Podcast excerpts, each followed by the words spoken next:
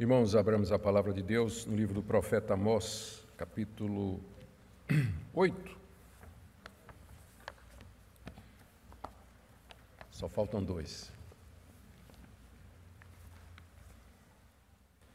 Amós, capítulo 8, nós vamos do verso 1 até o verso 14, cobrindo todo o capítulo nessa noite.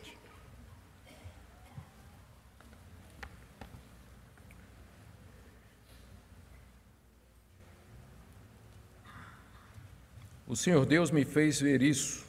Eis aqui um cesto de frutos de verão. E perguntou: O que vês, Amós? E eu respondi: Um cesto de frutos de verão. Então o Senhor me disse: Chegou o fim para o meu povo de Israel, e jamais passarei por ele. Mas os cânticos do templo naquele dia serão uivos, diz o Senhor Deus. Multiplicar-se-ão os cadáveres, em todos os lugares serão lançados fora. Silêncio. Ouvi isto, vós que tendes gana contra o necessitado e destruís os miseráveis da terra, dizendo: Quando passará a festa da lua nova para vendermos os cereais?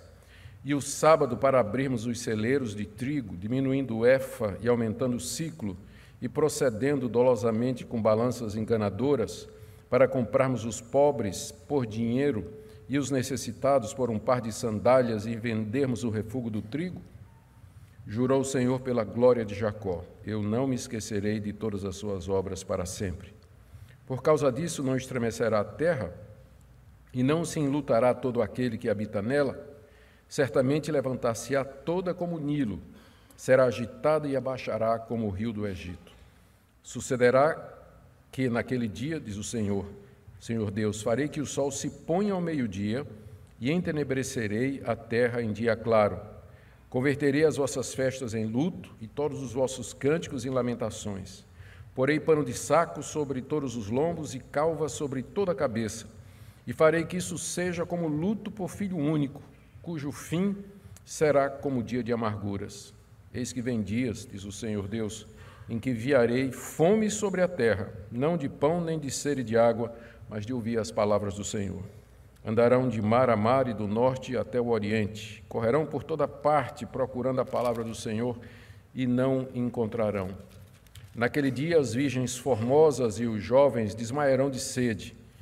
E os que agora juram pelo ídolo de Samaria e dizem: Como é certo viver o teu Deus, Odã, e como é certo viver o culto de Beceba, esses mesmos cairão e não se levantarão jamais. Vamos orar. Senhor, nós pedimos que Teu Espírito Santo ilumine o nosso entendimento e que o Senhor abra o nosso coração para entendermos o que o profeta Amós nos diz aqui da Tua parte.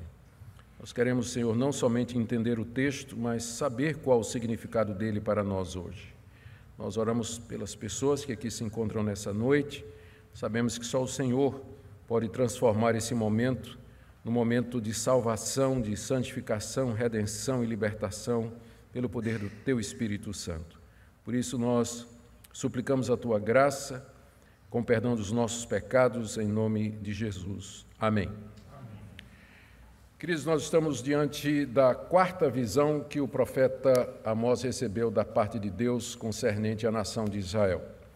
Como os irmãos lembram, o livro é dividido em duas partes até o capítulo 6, Amós pronuncia uma série de sentenças contra a nação de Israel por conta dos seus pecados, por conta da dureza do seu coração, porque consistentemente recusavam ouvir a palavra de Deus, apesar de irem aos templos, irem a Beceba, Gilgal, Betel, adorar a Deus, seguir o calendário religioso dos judeus, enfim, oferecer sacrifícios, demonstrar toda aquela religiosidade que nós já vimos até o capítulo 6. Deus manda o profeta Amós exatamente denunciar a hipocrisia da nação de Israel e anunciar o juízo caso a nação não se arrependa.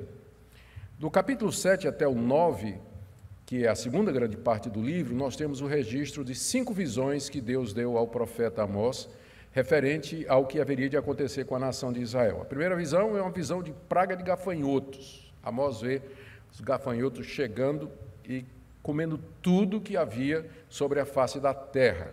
E para uma nação agrícola, que dependia da agricultura, como era Israel, aquilo era o fim. Amós fica tão compadecido que ele pede a Deus que aquilo não aconteça. E Deus escuta a oração de Amós e diz: não, não vai acontecer. E Deus dá outra visão. Dessa feita, é um grande fogo, um grande incêndio, como uma seca escaldante e abrasadora que seca inclusive as fontes subterrâneas. Um juízo pior do que o primeiro. E mais uma vez o coração do profeta, que parece durão, né? até o capítulo 6, anunciando o juízo, o profeta se quebranta diante de Deus e diz: Deus, Jacó é pequeno, teu povo é pequeno, como é que ele vai suportar isso aí? Para. E Deus resolve atender pela segunda vez o profeta e diz: Não vou mandar. Aí Deus dá uma terceira visão. Nessa terceira visão, Deus está em cima de um muro, ele tem um prumo, e ele está vendo que o muro está barrigado, né? A gente sabe o que é um muro barrigado. Com o tempo ele vai, como a gente também, né? Com o tempo a barriga vai.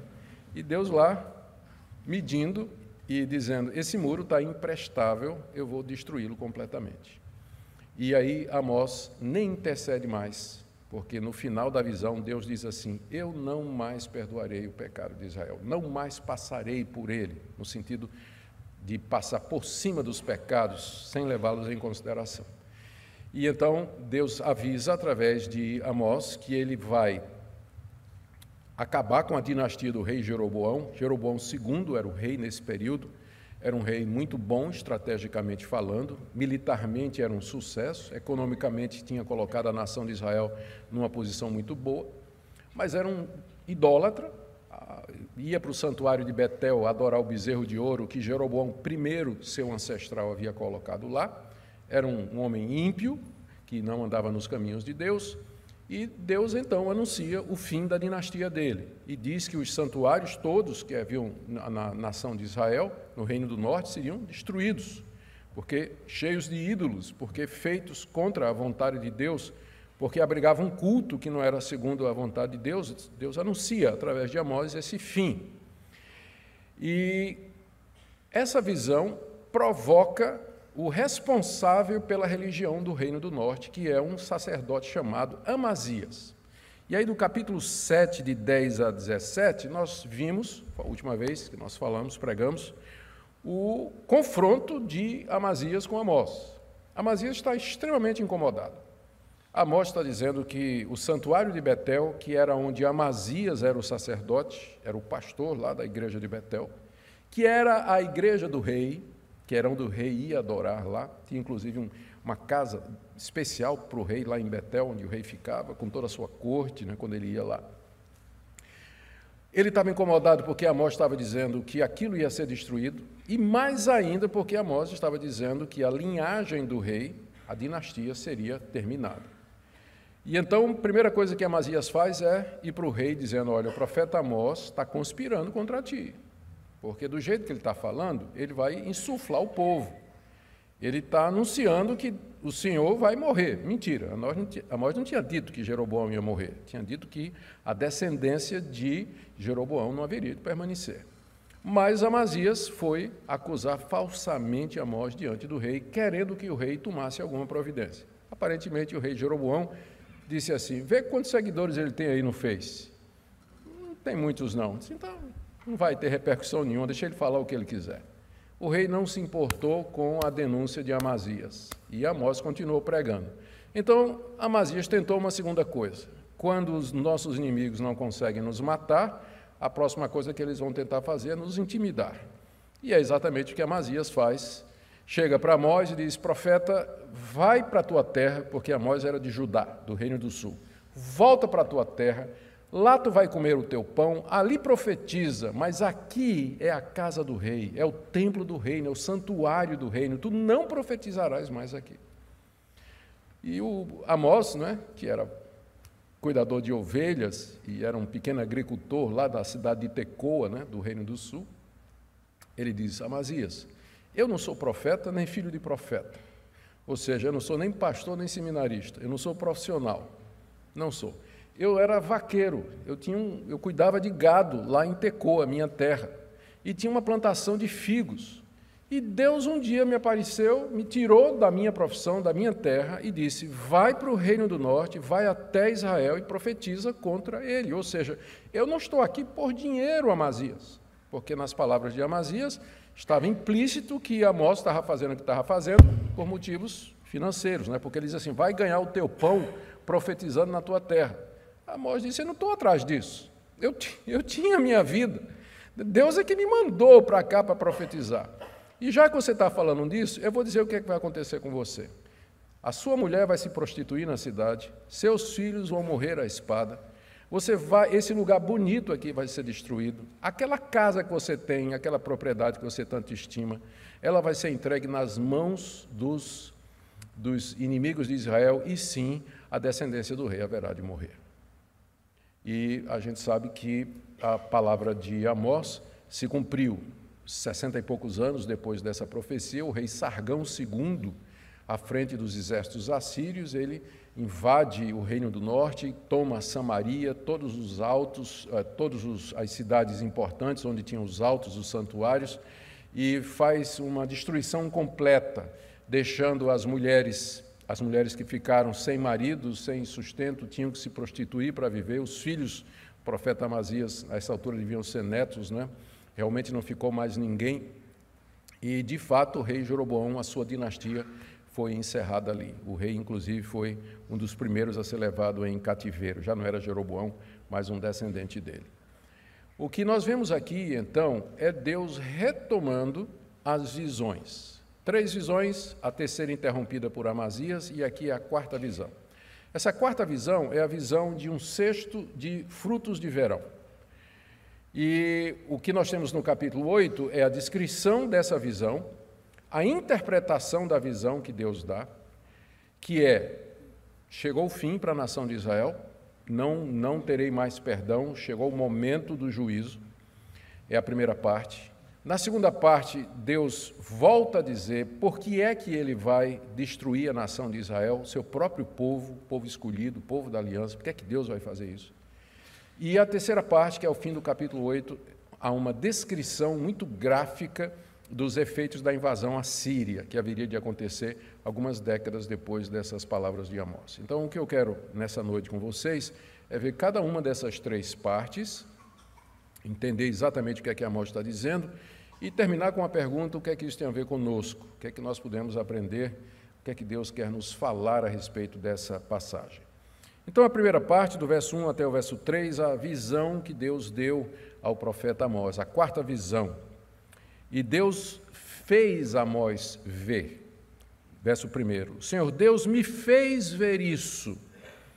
O profeta não estava procurando visões, ele não estava pedindo a Deus esse tipo de coisa, como é muito comum hoje em dia as pessoas buscarem a Deus por, por uma visão ou qualquer outra coisa. Aqui é o contrário, é Deus que vem ao seu instrumento e faz um instrumento ver alguma coisa. E Deus fez Amós ver uma coisa bastante trivial, comum, apenas um cesto de frutas de verão. Diferente de algumas visões que aparecem por aí, onde o pessoal vê até unicórnio de duas cabeças, Deus mostrou a Amós simplesmente um cesto de fruta de verão. Fruto de verão significa fruto maduro, porque era na época do verão que o fruto estava pronto para ser colhido, era quando a safra estava pronta para ser ceifada, e era quando o israelita pegava os primeiros frutos da primeira tirada da, da, da, da primeira safra, os colocava num cesto e levava para o templo como oferta a Deus, de acordo com a lei de Moisés. A lei de Moisés mandava exatamente isso, que das primícias do campo, o israelita levasse para o altar uma oferta a Deus, significando a gratidão e o reconhecimento de que tudo que ele tinha era da parte de Deus. E esse fruto, então, era geralmente o fruto quando a colheita estava pronta. A colheita está, o campo estava para ser ceifado, primeira parte, fruto de verão, fruto maduro, era levado no templo para Deus. Era isso que Deus mostrou para Amós. E para ter certeza de que Amós estava vendo, porque uma coisa é Deus mostrar e outra a gente vê, né? Então Deus pergunta a Amós: O que é que você está vendo, Amós? Diga exatamente o que é que você está vendo. E Amós diz: Eu estou vendo um fruto, eu estou vendo um cesto cheio de frutos de verão, ou seja, de frutos que estão maduros. E aí então Deus dá a interpretação no verso 2. O Senhor me disse: Chegou o fim para meu povo de Israel, e jamais passarei por ele. Em que sentido o cesto de frutos de verão significa isso? No fato de que esses frutos, eles estavam maduros e prontos para ser consumidos. Israel era como aquele cesto de frutas maduras. Chegou o momento de ser consumido, chegou o fim da nação de Israel. E disso Deus não voltaria atrás, como já tinha acontecido duas vezes sob intervenção digo intercessão de Amós. Veja que ele repete a mesma coisa que tinha dito aqui no capítulo 7, verso 8. Chegou o fim para o meu povo de Israel e jamais passarei por ele.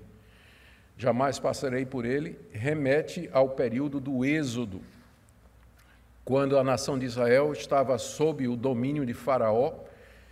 Deus mandou Moisés trazendo pragas contra os deuses do Egito e contra o próprio Faraó, que era a divindade suprema. Na última praga, Deus avisa a morte dos primogênitos e diz ao povo, seu povo, que marque as portas das suas casas com o sangue de um cordeiro, cordeiro pascual. E diz lá o texto que quando o anjo destruidor passar pela porta, passar e ele vir o sangue, ele passará pela porta e não entraria para executar o juízo. Então, daí o nome Páscoa, exatamente do verbo que significa passar. Né? Deus passa e ele não entra para executar o juízo.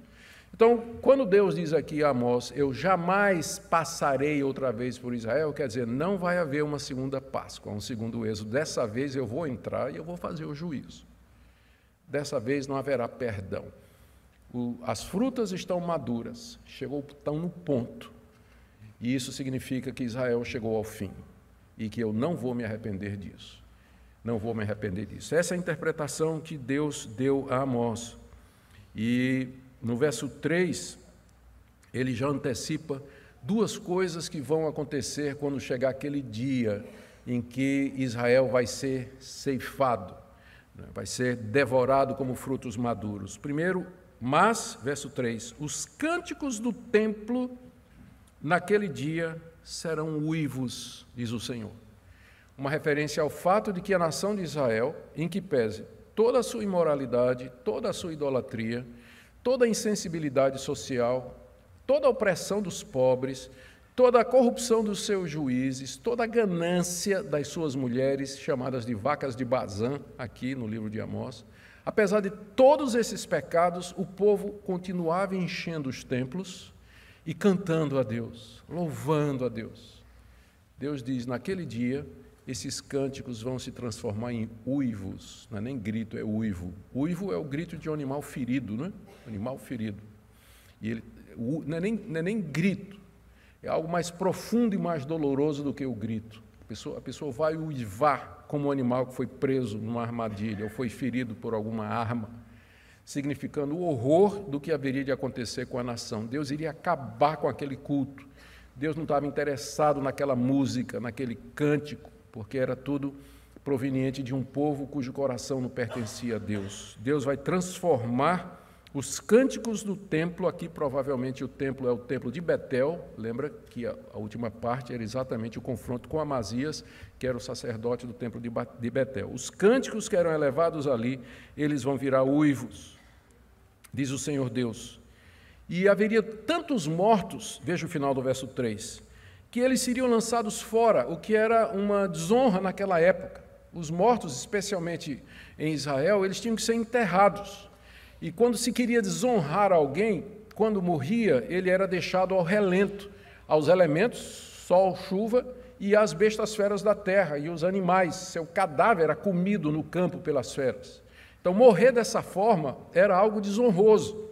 Mas iam ser tantos mortos como resultado da invasão à Síria que não daria tempo nem para enterrar. Os que sobrassem não, tinham nem, não, não teriam tempo nem para enterrar os parentes.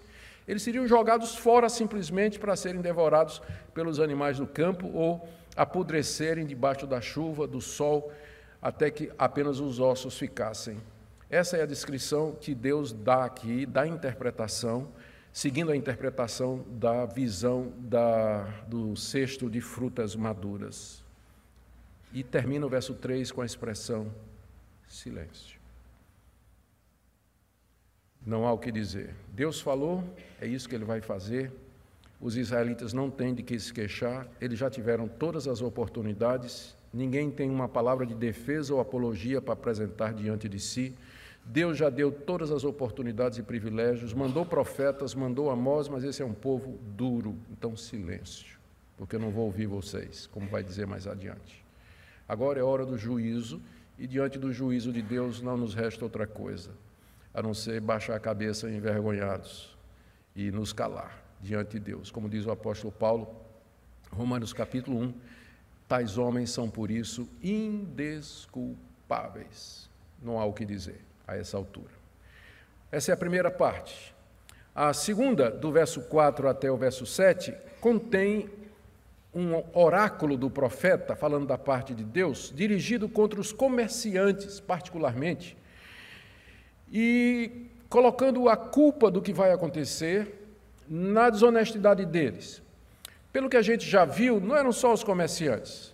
Amós já denunciou os juízes, já denunciou os nobres, já denunciou as mulheres eh, ricas e opulentas da cidade de Samaria, já denunciou o rei e toda a sua corte. Eram pecados que variam desde a ganância e a corrupção até o desprezo e a insensibilidade para com os pobres da terra. A nação toda estava corrompida. A classe rica completamente insensível, oprimindo os pobres da terra, os santuários cheios de ídolos, particularmente dois bezerros de ouro que Jeroboão I havia feito, um em Betel e outro em Gilgal, a opressão dos pobres, a, a, a Israel estava pronto como um cesto de fruto maduro para ser colhido. Tinha chegado a hora do juízo. Mas aqui, em particular, Amós se dirige aos comerciantes para mostrar por que, que Deus ia fazer isso. Porque tinha chegado um ponto que não, não dava mais para suportar. No verso 4, isso aqui vai do 4 a 7, Amós, então, Deus se dirige aos comerciantes dizendo assim: ouvindo isto, ouvi isto, vós que tendes gana contra o necessitado e destruís os miseráveis da terra, vocês gananciosos, que no intuito de enriquecer, vocês é, se exploram o necessitado e destroem os miseráveis da terra. Miserável aqui é no sentido financeiro, né? pobre, que não tem condição nenhuma. Que às vezes a palavra miserável, ah, miserável, não é que a gente às vezes diz, né? É num sentido pejorativo, mas aqui quer dizer simplesmente a pessoa completamente destituída, né? vivia na miséria, não tinha absolutamente nada. Pois bem, esse, a ganância desse pessoal era tão grande que eles exploravam e destruíam a vida e os recursos até daqueles que já viviam na miséria dentro da nação de Israel. Eh, não é de estranhar que Deus chegou a um ponto que disse: agora, agora basta, só resta mesmo a destruição e o castigo contra vocês. E aqui Amós reproduz, para justificar o que Deus está dizendo, isso aqui, Amós reproduz a conversa que esses comerciantes têm entre si. Verso 5, dizendo, um comerciante dizendo para o outro, imagina só. Imagina isso no templo. A figura é essa: dois ou três comerciantes lá no templo de Betel, está havendo festividade, o culto a Deus, e um virando o outro e dizendo assim: quando vai passar a festa da lua nova para vendermos os cereais? Quando é que esse culto vai acabar? Porque eu quero abrir a loja. Né? Não aguento estar aqui. Está demorando muito, né? tem, tem uma semana de conferência na igreja, eu quero que eu estou aqui, eu tenho que vir aqui, mas eu quero que acabe logo, porque eu quero vender os cereais. Eles estavam lá no culto, mas a cabeça deles estava no ganho, estava no lucro, estava no dinheiro, no recurso. Quando é que vai acabar isso? Lua, a festa da, da lua nova era uma das festas do calendário religioso dos judeus estabelecido por Moisés, juntamente com Páscoa, Pentecostes e tabernáculos. Então, nesse período, que geralmente durava uma semana, essa festa, os judeus se abstinham de todos os seus negócios e eles gastavam seus dias em adoração, em serviço, em louvor a Deus, oferecendo sacrifícios, trazendo as ofertas. E os comerciantes de Israel, eles não aguentavam eles diziam, mas isso aqui tudo, isso é insuportável. Quando é que isso aqui está demorando demais? Eu tenho que voltar para o meu negócio lá. Ou então, ainda no verso 5, né, um dizendo para o outro. E quando é que vai passar o sábado? Porque era proibido fazer negócio no sábado, né? venda, compra no sábado, era proibido. Quando é que vai acabar o sábado para a gente abrir os celeiros do trigo? Esses eram os comerciantes de Israel. Ganância tão grande e ao mesmo tempo tão religiosos. Eles estavam lá na igreja, participando dos cultos, mas a cabeça deles, a intenção deles e o coração deles estava nos negócios, como muitos de nós, na verdade. Quantos casamentos não foram planejados durante um culto de domingo à noite? Quantos negócios não foram fechados durante um culto de domingo? Quantas transações não foram imaginadas e quantos projetos de vida não foram resolvidos durante o culto, durante um sermão? Deus vê. E Deus diz: basta. Agora chegou. Agora não dá mais. Quando chega nesse ponto, Deus diz aí a hipocrisia da grande, né? Aqui não, não dá para prosseguir mais. E não é só isso, não é? se fosse apenas isso, né, que esses comerciantes estavam com o coração no seu negócio, que a gente pode até entender isso, mas o ponto aqui, no final do verso 5, é que eles traçavam planos de como aumentar o lucro procedendo desonestamente. Final do verso 5. Quando vai passar o sábado para abrirmos os celeiros de trigo, diminuindo o EFA, o F era o litro. Você lembra da época que a gente ia na, na, na bodega, na mercearia, a gente comprava um litro de. comprava milho, comprava grão e vinha num litro, né? Então, o que, que ele ia fazer? É, é o EFA. O EFA é o litro que era usado em Israel. Então, olha o plano do cara, enquanto o pastor estava pregando. Eu vou diminuir o EFA. Como é que eu faço para ganhar mais dinheiro? Eu vou diminuir o litro. Vou mandar fazer um litro que não é bem um litro, mas assim, 850 mg. Não é para vender menos pelo mesmo preço de um. E não só, aumentar o ciclo. O ciclo era uma medida de peso que faria com que, na hora de pesar lá, né, daria a impressão de que o que estava sendo vendido pesava um quilo, mas na verdade, na realidade, pesava 500 gramas. Então, diminuir o litro, aumentar o, diminuir o EFA, aumentar o ciclo e mais, eu vou proceder dolosamente com balanças enganadoras. Eu vou adulterar a balança para poder vender mais, para poder vender menos, né? quer dizer, ter menos produtos saindo e mais dinheiro entrando. Coisa que a lei de Moisés era, era muito clara, inclusive essa própria terminologia de EFA, a ciclo e balança aparece várias vezes nos livros de Moisés, onde Deus estritamente diz que ele aborrece a balança enganosa, que era proibido em Israel adulterar a balança com o objetivo de ganhar dinheiro enganando o povo. Isso era muito claro na lei de Moisés, porque tinha como objetivo proteger o pobre, porque só quem perde nisso aqui é o pobre. Mas esse comerciante ganancioso, durante o culto, estava planejando. Primeiro, ele, queria que acabasse logo, porque ele não via propósito nenhum estar ali adorando a Deus. E segundo, estava planejando como é que ele ia ganhar mais dinheiro ainda, se valendo dos, dos pobres da terra. Não é à toa que Deus está dizendo. Vocês são como um fruto de um cesto de frutos de verão. Chegou a hora de vocês serem consumidos. E não terminou, né? O comerciante, a imaginação dele é muito longa. Verso 6. Né? Ganhar mais dinheiro para comprarmos os pobres por dinheiro e os necessitados por um par de sandálias e vendermos o refúgio do trigo. Naquele tempo em Israel, se você ficasse devendo alguma coisa, você tinha a opção, se não podia pagar, de se vender como escravo. E os comerciantes queriam exatamente que o pobre ficasse endividado para que pudesse comprar o pobre como escravo, até pelo preço de um par de sandália havaiana. Olha quanto valia a vida humana para esse pessoal, não é? Para comprarmos escravos até pelo preço de um par de sandálias. E a última fase aqui, ó, final do verso 6, e vendermos o refúgio do trigo. Sabe o que era o refúgio do trigo? Depois de um dia de comércio, né? Eh, vende um litro de trigo e tal, tira do saco, põe no EFA, entrega e tal, cai trigo no chão. E o comerciante, para não perder nada, ele vinha com a vassoura, né? pegar o que caiu, e ele juntava com o resto de palha, sujeira, fuligem, é, forragem, e isso chamava-se o refugo, que ia ser vendido no dia seguinte como se fosse trigo. Tem comerciante que faz isso. Claro, adultera o produto para poder ganhar mais. Então, esses eram os comerciantes que estavam na nação de Israel, e não é de estranhar que Deus tinha dito: agora basta. Isso é o meu povo. Esse é o povo com quem eu tenho uma aliança. Esse é o povo que entope os santuários durante as festas para me louvar e para me adorar. É assim que eles estão procedendo, o que mostra que existe uma relação entre nossa vida e o culto que nós prestamos a Deus.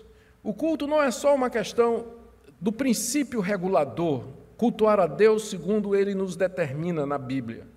Mas é cultuar a Deus com um coração que está de acordo com a palavra de Deus. O culto é a expressão de vidas consagradas a Deus, de vidas que buscam a Deus e que se entregam a Deus de todo o coração. Há uma relação entre o culto e o meu negócio. Há uma relação entre culto e o meu casamento. Há uma relação entre o culto e minha vida no dia a dia. Nós não podemos separar essas coisas. Deus não separa essas coisas. Por isso que ele diz: os cânticos do templo vão virar uivos. Por quê? Porque vocês não estão me cultuando, vocês estão brincando comigo. Vocês estão no culto, mas estão pensando em outras coisas. Vocês estão cantando, mas estão pensando em outras coisas. Durante a oração, a cabeça de vocês está mil por hora resolvendo os problemas aí, pensando na namorada, pensando naquilo, naquilo outro. Vocês de fato não estão me buscando no culto. Por isso, então, está na hora de dar um basta nisso, como quem come uma fruta madura.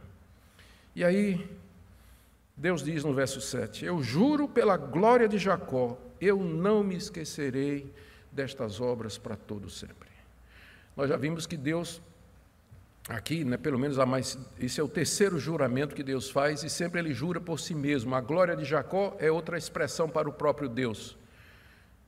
Deus é a glória do seu povo, Jacó. Jacó aqui representa a nação de Israel. Então Deus diz: Eu juro pela glória de Jacó, por aquilo em que a nação de Israel se gloria, embora falsamente. Então, se eles se gloriam em mim, então eu juro pelo meu nome que eu não vou esquecer isso que eles estão fazendo, no sentido de que eu não vou perdoar, porque esse povo se gloria em mim, se chama pelo meu nome, nós somos o povo do Deus de Jacó, mas esse povo comete esse tipo de iniquidade. Então eu juro pela glória de Jacó de que eu não vou perdoar esse povo. E aí vem a descrição do verso 8 até o verso 14 dos efeitos da invasão assíria, daquilo que haveria de acontecer. A linguagem é extremamente, a gente chama de linguagem apocalíptica, não é? Era a linguagem que os profetas usavam para descrever o juízo de Deus. E que mais tarde vai ser a mesma linguagem que Jesus vai usar para descrever o dia do juízo final. Indicação de Deus vindo com justiça, com poder Primeiro, em algum tempo da história, para executar o seu juízo sobre algum povo, sobre algum indivíduo. E, por último, aquele grande dia do juízo em que Deus vai fazer isso em toda a terra. Será a última intervenção dele, por isso que é chamado dia do juízo final. Aqui, Amós descreve o, a invasão à Síria e o castigo da nação de Israel ah, de três ou quatro maneiras bem gráficas que eu quero ver com vocês aqui. Primeiro, como se fosse um, vai ser como se fosse um terremoto. O que vai acontecer é como se fosse um terremoto. Verso 8: Por causa disso, não estremecerá a terra, e não se enlutará todo aquele que habita nela. Certamente levantar-se-á toda como o Nilo, será agitada e abaixada como o rio do Egito. Os israelitas, eles tinham conhecimento de que o rio do Egito, que era o rio Nilo, era um rio muito sujeito a inundações. Às vezes o rio estava com nível baixo e de repente vinha aquelas chuvas e o rio enchia rapidamente e aí a água levantava provocando inundações e prejuízo a todas as cidades ribeirinhas. Então o rio Nilo era conhecido por isso, pelos altos e baixos, é? então parecia os efeitos de um terremoto. Então a terra vai estremecer, diz o profeta, como as águas do Nilo sobem e abaixam o que vai trazer luto, porque as inundações do Nilo matavam, prejudicavam, traziam todo esse tipo de prejuízo pelo qual as pessoas choravam e lamentavam. Deus diz: O que eu vou fazer em Israel é semelhante a um tremor de terra, muito parecido com o que acontece com as inundações lá no rio, no rio Nilo, que os egípcios, que os judeus conheciam bem depois de terem morado quatrocentos e poucos anos lá. Segundo efeito, Deus, é, Amós compara o que vai acontecer a um eclipse, verso 9. Sucederá que naquele dia, diz o Senhor Deus, eu farei que o sol se ponha ao meio-dia entenebrecerei a terra em dia claro. Essa linguagem aqui não é para ser tomada no sentido literal aqui, porque quando os assírios invadiram Israel não aconteceu um eclipse, mas aqui é figurado do terror, do medo e do horror que as pessoas teriam quando de repente, em plena luz, tudo se escurecesse. Já pensou isso? Você está em Recife nesse solzão, meio-dia, e de repente tudo fica escuro. Tudo fica escuro, as pessoas ficam, mas o que é está acontecendo? Então, essa figura de um eclipse ao meio-dia traz a ideia de horror, de confusão, de medo, de temor dos poderes superiores, de forças maiores do que nós, que nós não somos absolutamente nada. Deus disse, Deus está dizendo aqui, que quando houver a invasão à Síria, vai ser como se tivesse um eclipse ao meio-dia, o terror que vai entrar no coração do seu povo Israel. No verso 10, ele compara ao que vai, o que vai acontecer ao enterro de um filho único. Converterei as vossas festas em luto, e todos os vossos cânticos em lamentações. Porei pano de saco sobre todos os lombos e calva sobre toda a cabeça. E farei que isso seja como luto por filho único, luto cujo fim será como dia de amargura. Deus aqui promete transformar as festas religiosas de Israel num grande velório. E não é um velório de uma pessoa qualquer, mas o velório de um filho único. Em Israel, quando morria o filho único, representava o fim daquela linhagem, representava o fim de toda esperança. A vida terminava ali. Morreu o filho único. Então não, não, não tinha mais a linhagem, o nome da família morreu com ele. Então, se já era motivo de luto, pelo fato dele ser único, seria um luto maior ainda, porque não era só a morte de um jovem, mas era a morte de toda uma linhagem, era o fim de toda uma descendência. E essa figura que Deus está usando aqui, o que vai acontecer naquele dia em que eu trarei o juízo sobre vocês, é como um velório de um filho único, onde os cânticos que vocês estão entoando agora, eles virarão lamentações.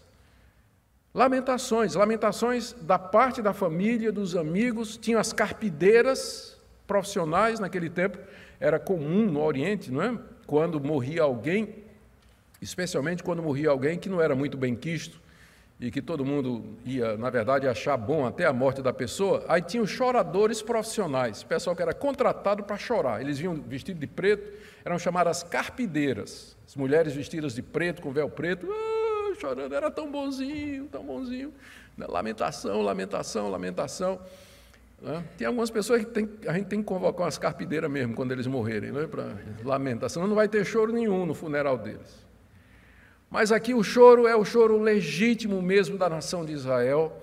É um choro sentido de quem de fato está vendo toda esperança embora e o fim de uma linhagem, o fim de uma época, como o velório, um grande velório de um filho único. O judeu, quando ficava de luto, ele colocava pano de saco sobre os lombos e rapava a cabeça, calva sobre toda a cabeça.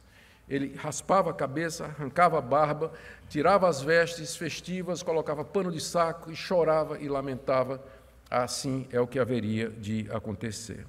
A quarta descrição que o profeta dá do que ia acontecer está no verso 11 até 13 e é a figura de uma grande fome. Só que é fome de algo mais precioso e importante do que pão e de água, fome e sede de pão e água, mas da palavra de Deus. Verso 11: Eis que vem dias, aqueles dias do juízo, diz o Senhor Deus, em que enviarei fome sobre a terra, não de pão nem de água, mas de ouvir as palavras do Senhor.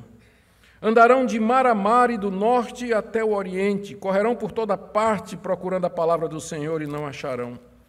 Naquele dia as virgens formosas e os jovens desmaiarão de sede. Naquele dia as virgens formosas e os jovens desmaiaram de sede. Deus disse: Eu vou mandar uma fome sobre vocês, mas não vai ser de pão e nem sede de água, mas eu vou mandar uma sede de vocês ouvirem a palavra de Deus. O que é que Deus está dizendo? Deus está entregando a nação de Israel ao desejo do seu próprio coração. Já quando no início, no início do livro de, no livro do, do, de, de Amós, nós vemos que quando o profeta começa a, a falar, ele diz o seguinte no capítulo 2, verso 11: Dentre os vossos filhos eu levantei profetas. Mas, verso 12: Aos profetas vocês ordenaram, dizendo: Não profetizem. Capítulo 7, que a gente viu a última vez, o que é que Amazias disse a Amós? Não profetiza. E Deus disse: Ah, então é isso? Vocês querem calar os meus profetas, através dos quais eu trago a minha palavra?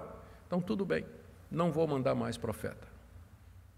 Deus tirou os profetas, os sacerdotes foram mortos, que também traziam a palavra de Deus, os juízes e os sábios foram como prisioneiros, o israelita que sobrou Naquele tempo não tinha Bíblia como tem hoje. A palavra de Deus era transmitida oralmente através dessas pessoas, o profeta, o sacerdote, o juiz e o sábio.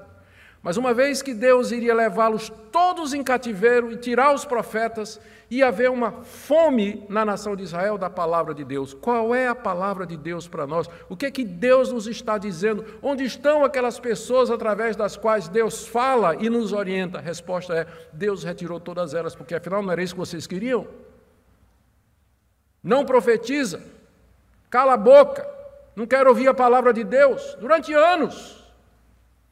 Então, finalmente, eu vou dar a vocês isso aí. Vocês vão ter fome e sede de algo muito mais necessário do que pão e água, que é da palavra de Deus. E vocês vão andar, verso 12, de mar a mar e do norte até o oriente é, do Mar Morto ao sul e do, do, Mar Morto ao sul e do Mediterrâneo a, a oeste.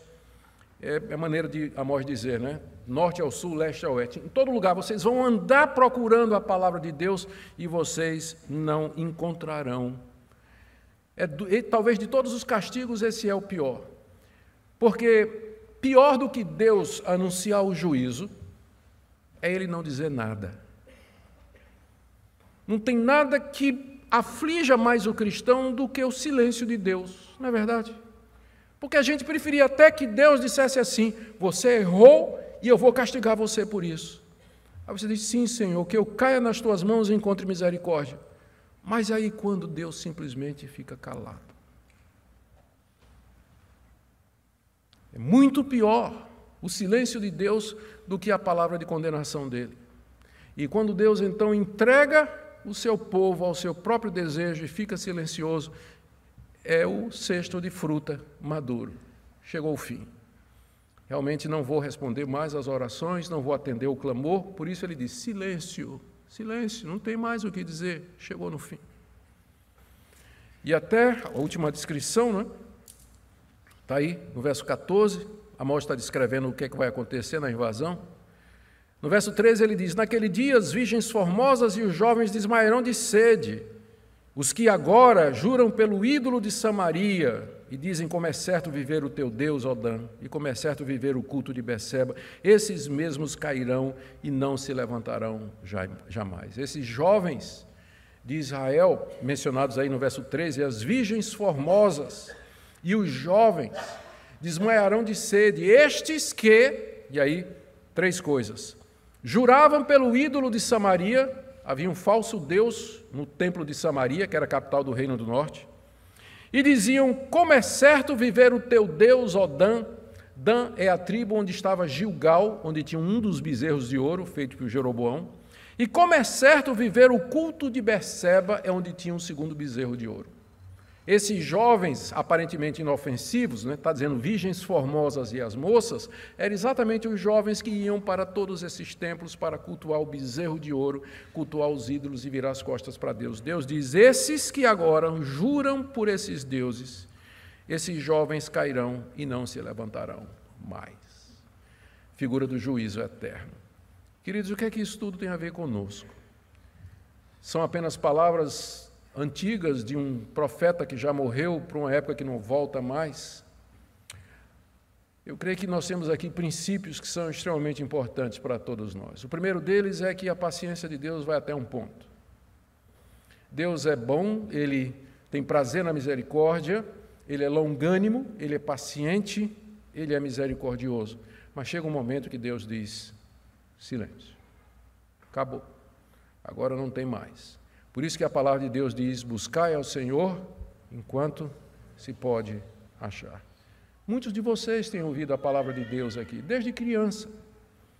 Muitos de vocês conhecem a palavra de Deus desde cedo. E talvez alguns de vocês tenham vivido em aberta desobediência à palavra de Deus ou mantido um coração de incredulidade. Eu falo aqui para os jovens da igreja também. Vocês cresceram ouvindo a palavra de Deus, cresceram na escola dominical. Pergunta por que é que você vem à igreja? Por que é que você vem? É porque seu pai traz você, sua mãe traz você, seus amigos estão todos aqui. Vocês têm tido oportunidade de ouvir a palavra de Deus e conhecer o Evangelho. A pergunta é: há de fato fé verdadeira no seu coração? Há amor a Deus? E disposição de viver para Ele, entregar-se a Ele completamente? Porque a paciência de Deus também tem limite. Ele não atura para sempre esse tipo de coisa. Segunda coisa que nós vemos aqui, eu já mencionei, é a relação entre o nosso culto e a nossa vida. A relação entre o culto e o seu negócio, o seu comércio, o seu trabalho, a maneira como você ganha dinheiro. Deus não está tão interessado no culto assim, que ele vai simplesmente, em nome dos seus louvores e das ofertas e dos dízimos que você traz, fazer vista grossa a maneira como você conduz os seus negócios e a maneira como você trata as questões financeiras da sua vida. Deus está muito mais interessado na obediência do que que se faça a Ele, traga-se a Ele todos os rituais que pertencem ao culto cristão, todos os exercícios espirituais. Deus prefere muito mais um coração obediente e que ande de acordo com a vontade dEle. Terceira coisa que eu posso ver aqui, e posso tirar aqui, e com isso eu vou terminar, é que se não fosse, a história vai mostrar que tudo isso que a morte está dizendo aconteceu. Aconteceu exatamente como ele disse, e todos esses horrores aqui é, haveriam de vir sobre a nação de Israel. Mas Deus não desistiu do seu povo, não desistiu. O povo que sobrou foi levado em cativeiro para a Síria, e depois de setenta e poucos anos, Deus perdoou a iniquidade do povo, trouxe o povo de volta à terra prometida. A história está aqui no, no Antigo Testamento, o retorno de Israel à terra prometida. E Deus volta a lidar com seu povo em amor e em misericórdia.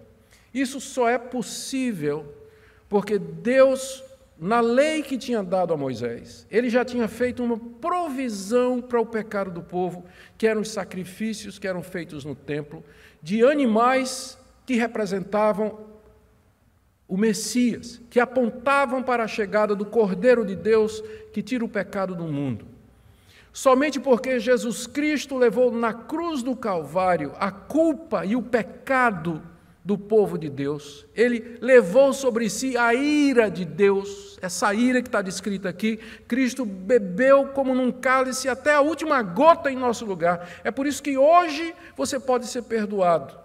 Por isso que hoje Deus pode aceitar você. Pode perdoar você de receber como filho, pode mudar sua vida, pode transformar os seus caminhos, lhe dar uma, uma outra oportunidade, fazer a sua vida diferente, por conta do Cordeiro de Deus que na cruz do Calvário levou o nosso pecado. E nessa noite eu convido você a pensar sobre isso. Esse texto fala da ira de Deus. Haverá aquele dia em que ela será derramada sem remissão e sem, e sem fim quando Jesus se refere a isso, no seu sermão escatológico, inclusive ele usa as mesmas figuras: o sol que se escurece, a terra que treme, as estrelas que caem do firmamento. Ele usa exatamente as mesmas figuras para se referir ao dia do juízo, mas você não precisa no dia do juízo estar debaixo da ira de Deus, pois o Cordeiro de Deus tira o pecado do mundo. E se no seu coração você crer que Deus o ressuscitou dos mortos e com sua boca você confessá-lo como Senhor, você então será perdoado por Deus, recebido por Deus E o Espírito Santo de Deus lhe dará forças para você viver uma vida santa e prestar a Ele um culto que é segundo o seu coração. Amém?